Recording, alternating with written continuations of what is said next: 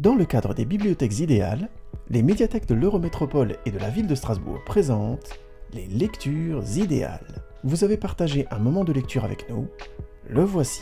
Ces enregistrements ont été effectués les 7, 14 et 21 juin 2023 aux médiathèques Mélanie de Portales, médiathèque de Cronenbourg et médiathèque du Neuf. Bonne écoute Le portrait de Dorian Gray, Oscar Wilde.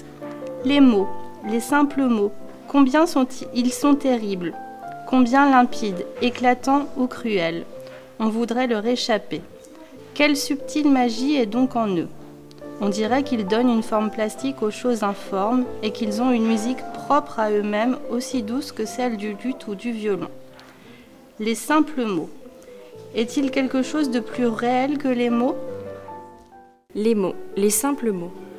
Combien ils sont terribles, combien limpides, éclatants ou cruels. On voudrait leur échapper.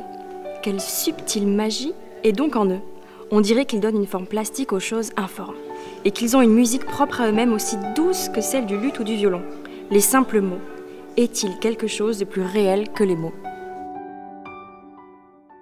Les bibliothèques idéales, ce sont des animations durant tout le mois de septembre. Retrouvez tout le programme sur le site biblidéal.fr, b i b l i d e a l e. À très vite